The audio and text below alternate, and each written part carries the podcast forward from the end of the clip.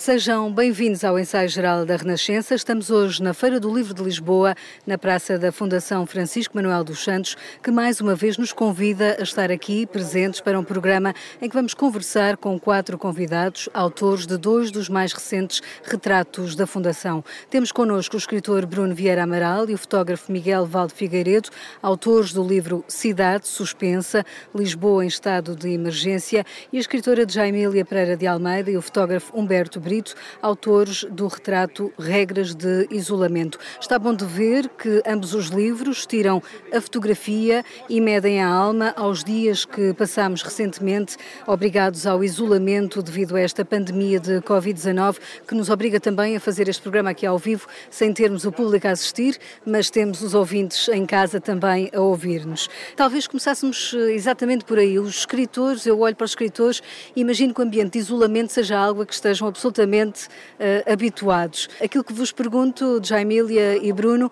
foi muito diferente este, este isolamento obrigatório Jaimília? Tenho muito gosto em estar aqui. Acho que foi mesmo muito diferente. Realmente estou habituada a estar uh, em casa e sozinha, e muitas horas uh, isolada, mas não estou habituada a estar uh, assustada ou com medo ou sem saber, com uma grande incerteza. Portanto, acho que foi muito diferente. Bruno, também foi muito diferente não, não foi muito diferente na, na, nas minhas tarefas, mas foi um pouco diferente no ambiente familiar, porque tinha, tinha os filhos em casa e a minha mulher também estava em, em teletrabalho, portanto alterou por completo algumas dinâmicas familiares, não no isolamento, porque normalmente escrevo e continuei a escrever fechado no meu, no meu quarto, no meu escritório. Claro que alterou essa dinâmica familiar e talvez aí tenha sentido. E depois também a proibição podermos eh, sair e de, de, irmos onde queremos também pesa. Mesmo que habitualmente não, não, não saia muito ou, ou não, não tenha uma, uma vida social muito intensa, é sempre diferente quando não podemos. Não podemos fazer. É? Quando ganhamos noção, ganhamos consciência dessa, dessa proibição, se calhar até quando temos mais vontade de sair. Havia vontade de escrever ou também acabou por interferir nas vossas vontades de escrever? Não, so, sobre, sobre este tema, não, não. É? Sobre a questão da, da, da, epidemia. Escrevi algumas crónicas sobre o assunto, mas isso é porque preciso de assunto para as crónicas. uh, e, e, era difícil uh, escapar àquilo que estava a acontecer. Mas não, não pensei na, nas possibilidades literárias ou ficcionais da, da pandemia. Já Emília também atropelou essa, o lado da ficção, a vontade da literatura a acontecer? Durante bastante tempo, a partir do início do estado de emergência, não conseguia escrever, não me apeteceu escrever. Havia uma espécie de bloqueio qualquer, deixei de, de o fazer. Mas depois, a partir de uma certa altura, comecei a escrever naturalmente ficção. E é por isso que hum, grande parte deste nosso livro, Regras de Isolamento, é composto por uma novela que escrevi durante esse período, que é é totalmente fictícia, no sentido em que é a ficção no seu lado mais fantástico, quase, porque apesar de não ter absolutamente nada a ver com a situação que estamos a viver, mas não, não, não tive aquele impulso que vi em algumas pessoas para fazer uh, diário. Encontrei isso em muitas pessoas, aliás, em pessoas que não têm hábitos de escrita e que precisaram de alguma forma, sentiram necessidade de anotar o que se ia passando ao longo dos dias. Isso foi bonito até. Houve alguém que teve mesmo essa necessidade de ir para a rua, Miguel uh, Valde Figueiredo, retratar este, este momento, uh, guardar a imagem daquilo que estava a acontecer. É isso que vemos neste, neste livro. Aquilo que eu pergunto é o que é que o rolo de digital da Câmara guardou da cidade de Lisboa nesta vida suspensa? Guardei foi a estranheza de estar a fotografar uma cidade habitualmente viva, destruturada completamente e com muito pouca gente na rua. A necessidade de ir para a rua foi um bocadinho deixar um testemunho vindouro para os vindouros daquilo que, que se passava e que as pessoas, na, na sua maior parte, não iam ver porque mesmo antes do estado de emergência já andava muito pouca gente na rua e a partir do estado de emergência era, era realmente um número reduzido. E seriam eventualmente trajetos muito mais curtos, talvez uh, ir ao supermercado e vir, tentar uma volta qualquer mais uh, desportiva, em alguns casos, ou ir passear o cão até um bocadinho mais longe, era isto que se via muito. Pessoas que tinham que trabalhar e que não puderam deixar de trabalhar para deixar a cidade, apesar de tudo, sobreviver. E, no fundo, a minha própria sobrevivência mental, uh, aguentar um bocadinho isto de outra forma. Foi, foi o Miguel que propôs este, este Cidade Suspensa, estes retratos à Fundação Exatamente. Francisco Manuel dos assim Santos. que soube que ia haver o estado de emergência, que entraria em vigor a 22 de março, no dia 24 de manhã, eu liguei para a Fundação justamente a propor esta ideia, fazer um trabalho documental que cruzasse um pouco o fotojornalismo, que não, podia deixar de ser, mas sobretudo que apontasse o estado físico da cidade, se quisermos assim. E a Fundação acolheu o projeto logo de início e só foi possível fazê-lo também com, com, o apoio que, que, tive desde sempre de toda a Fundação. E, e, o projeto resultou neste livro, que foi feito em tempo recorde, e é um documento, não é um livro de fotografia, é um livro com fotografias, mas é sobretudo um documento impresso para que daqui a uns anos a gente olhe para isto, como diria o Bruno, naquele tempo é, foi assim. Exatamente, eh, vamos pegar nessa expressão, o Bruno acabou por emprestar a sua escrita a este este, este livro e é muito curioso porque cada legenda, não sei se lhe posso chamar assim, de cada uma destas fotografias tem este ritmo, esta cadência que começa naquele tempo. Porque esta expressão, há, há aqui uma ideia já, como se este tempo que estamos a viver já fosse um passado.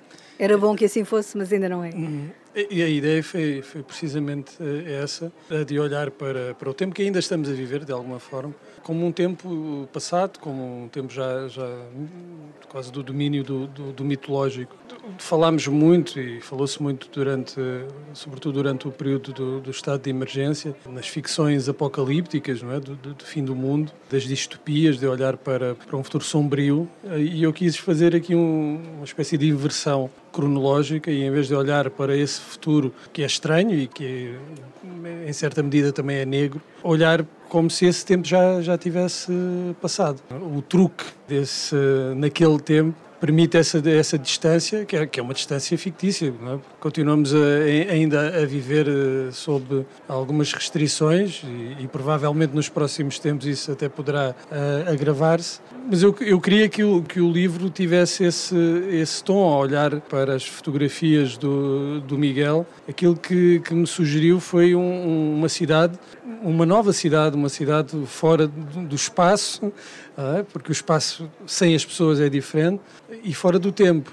E então quis também que, que o texto de alguma forma pudesse refletir isso. O outro livro, o outro retrato, Regras de Isolamento, a Jaime já aqui falou um pouco também da ficção que criou, mas é um livro também que tem as fotografias de, de Humberto Brito, ele é o coautor deste, deste livro, e é curioso porque de alguma forma faz aqui, não é uma antítese porque não é a cidade, a grande cidade, olha precisamente para um pequeno bairro, para um microcosmos e retrata esse bairro à lupa e há fotografias que até parecem iguais, mas depois percebe-se que há ali a passagem do tempo. É assim, Humberto? Sim, é exatamente isso. Na verdade, este livro tem 56 imagens.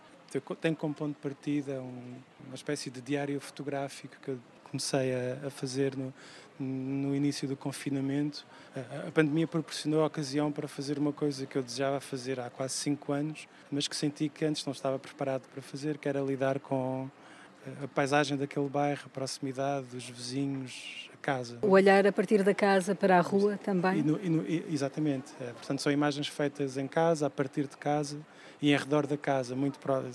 Todas as imagens são feitas ah, num raio de 300 metros. E o que acontecia com esse diário fotográfico era muito, funcionava muito mais por acumulação. Esse efeito cumulativo era muito, era muito evidente. Aqui acaba por resultar uma síntese dessas coisas, esse princípio de composição através da justaposição de pequenas diferenças temporais, de repetições, de rimas, um bocadinho inspirado pela leitura, aliás, comentada no, no, no livro, num texto sobre o Memorial de Aires de Machado de Assis, uh, um bocadinho inspirado pela, por uma frase de Machado de Assis a respeito, na verdade, é uma, uma frase do Conselheiro Aires, que é o personagem narrador desse livro, uh, que diz que a vida são a vida é uma repetição de atos e meneios e o que a pandemia e a, e a experiência do isolamento nos tornou muito evidente era essa realidade da repetição, da rotina, das mesmas coisas a acontecer, os mesmos cães a passar na rua às mesmas horas, os vizinhos a fazer coisas parecidas. Mas a escritora notou algumas coisas diferentes, porque fala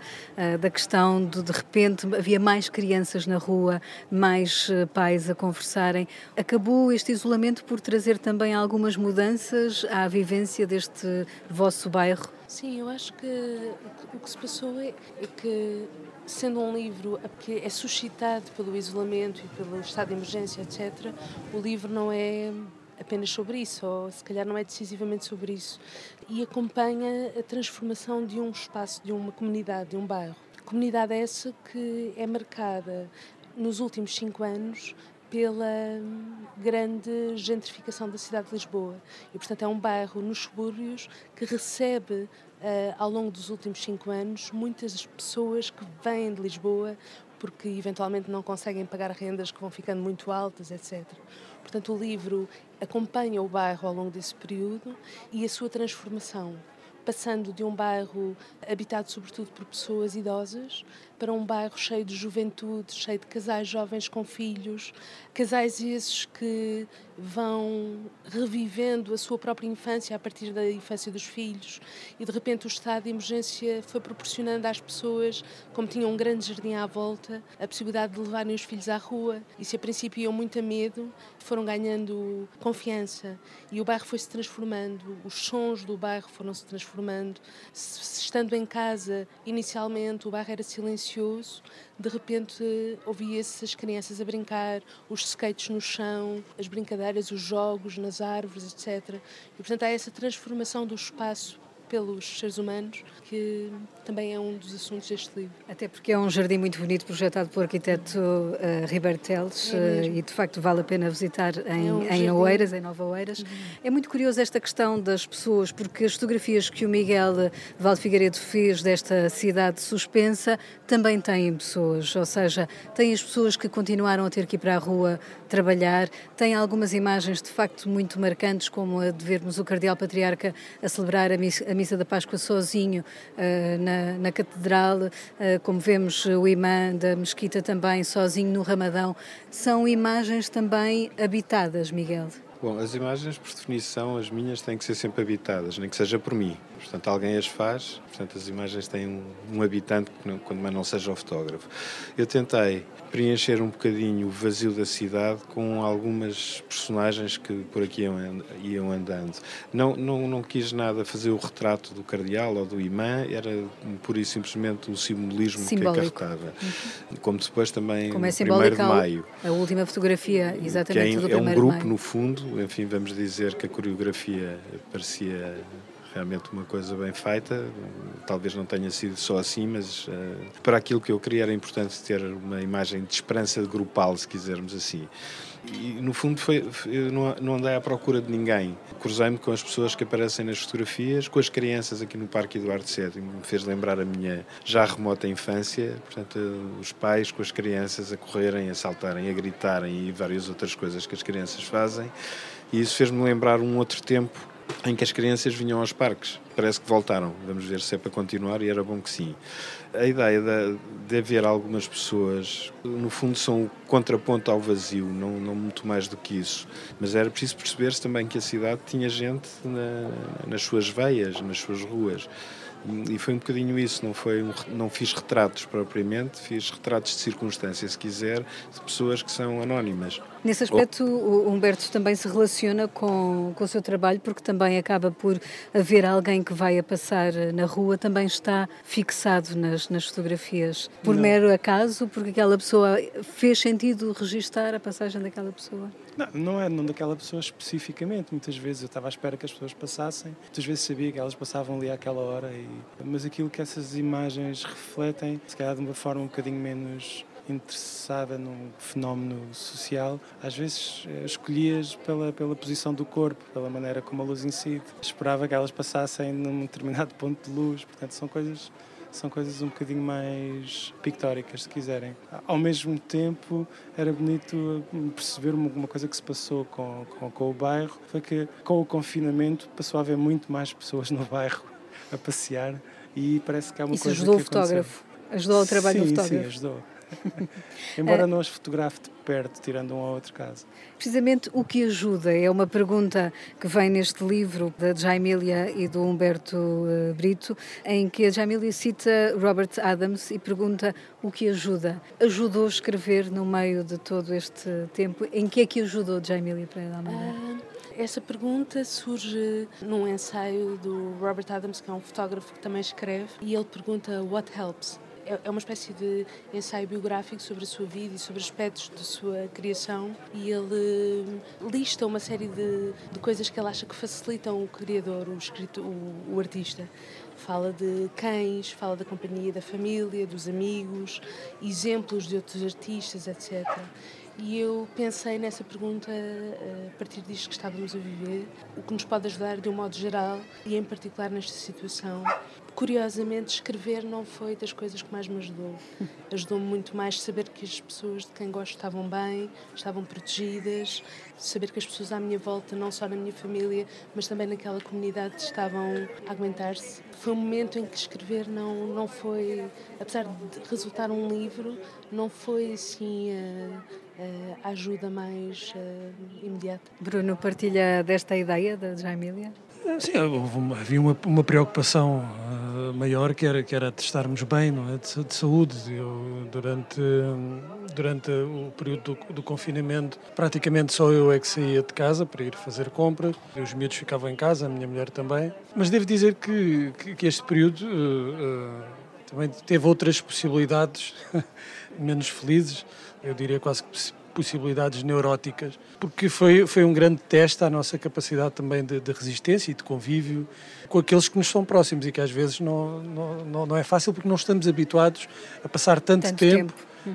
Uh, juntos, o que, o que acaba por criar tensões, ainda por cima, no caso de, de, pessoas que tinham de trabalhar em casa, tomar conta dos filhos, ajudar os filhos nas tarefas escolares, tudo isto também foi um, um, um teste a nossa capacidade de resistência, a nossa paciência de sabermos ultrapassar isso. E, e muitas vezes não, não foi fácil. Eu imagino que para muitas pessoas é, em situações familiares, económicas difíceis, tenha sido ainda, ainda mais difícil. No nosso caso, enquanto família, porque neste momento, naquele momento estávamos reduzidos ao nosso núcleo familiar, não tínhamos contacto a não ser uh, virtual com, com o resto da família, também uh, nos pôs desafios. É? Eu ouvi durante, durante esse tempo a ideia de que as crianças se adaptam eh, facilmente às coisas e, e não sentem. Eu não, eu não estaria tão seguro disso, não é? E eu acho que ainda vai demorar algum tempo até nós percebermos o verdadeiro impacto e os efeitos desta, desta experiência na, nas crianças. É verdade que eles dão, dão a impressão de, de, de parecer adaptar-se bem a, qual, a, qualquer situação, mas foi um corte grande com, com a rotina e com a, com a, vida normal. E isso notou-se também no, no, comportamento deles, uh, na irritabilidade, uh, em, uh, em, geral no, na forma deles estarem, é? de conviverem.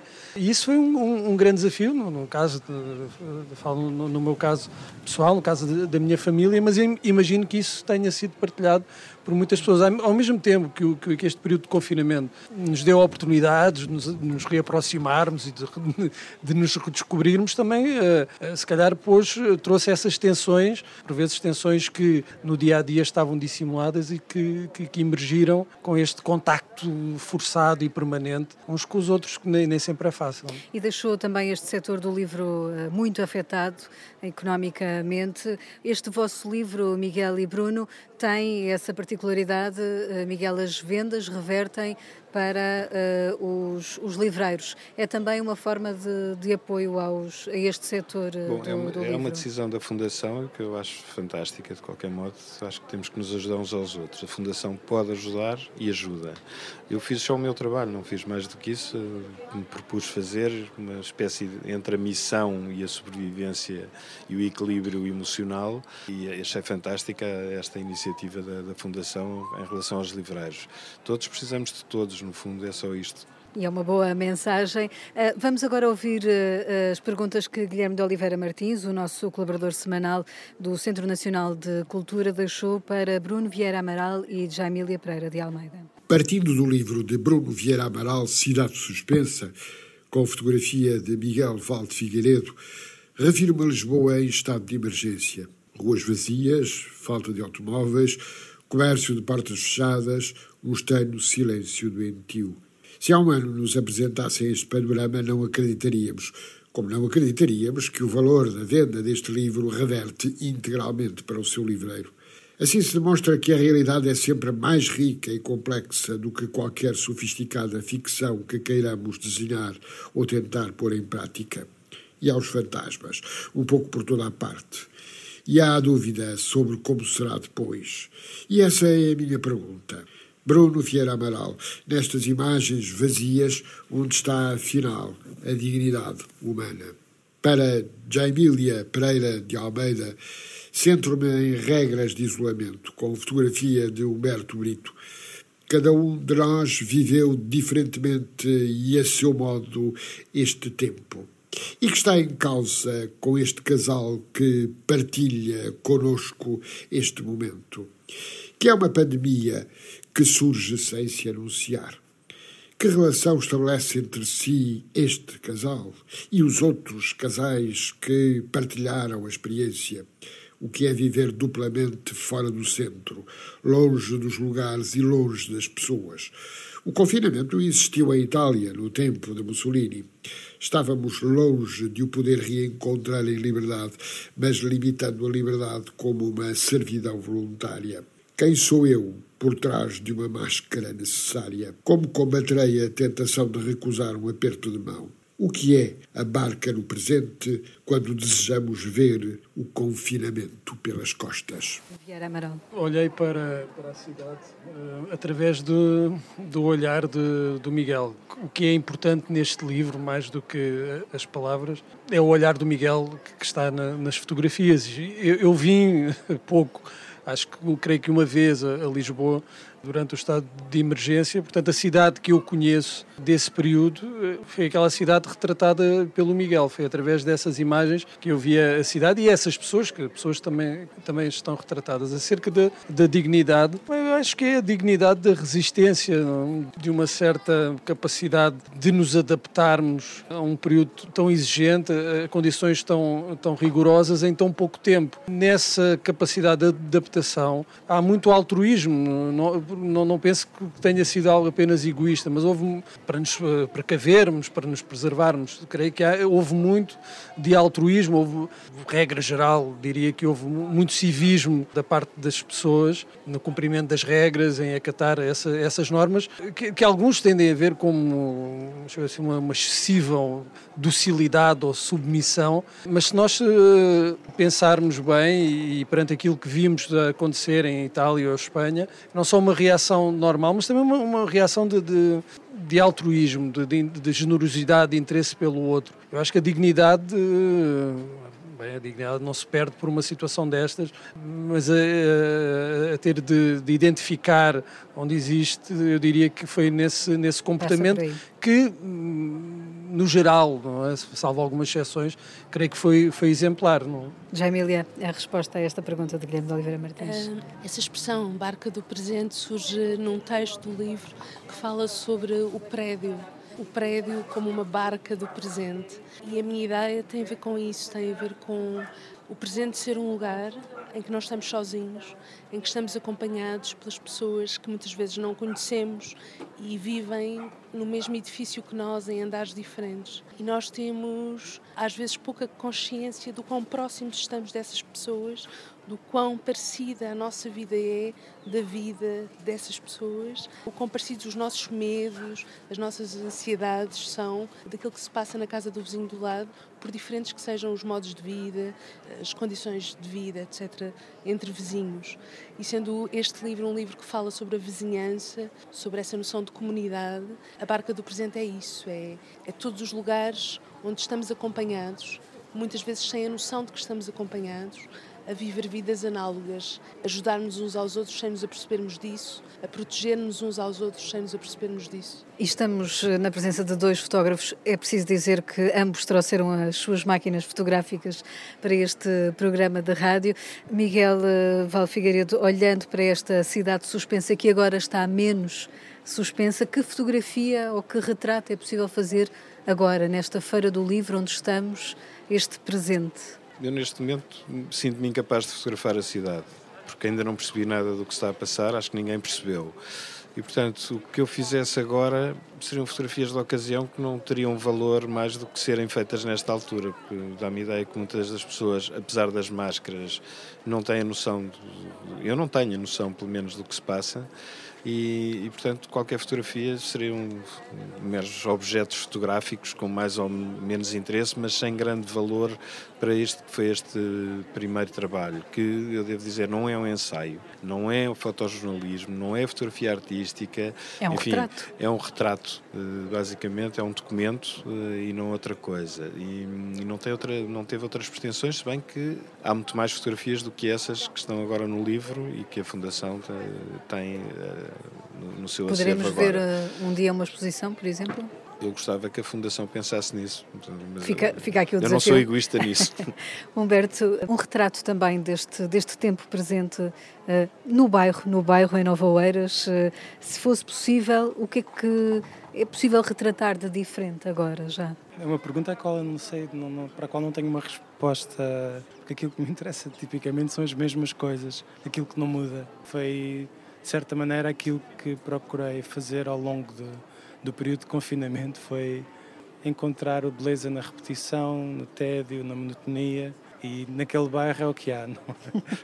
E provavelmente, e provavelmente as pessoas ganharam também novos hábitos e se calhar sim. é possível continuar a fazer a mesma fotografia sim, já sim. sem o isolamento. Sim, com certeza, mas depois torna-se aborrecido fazer sempre igual.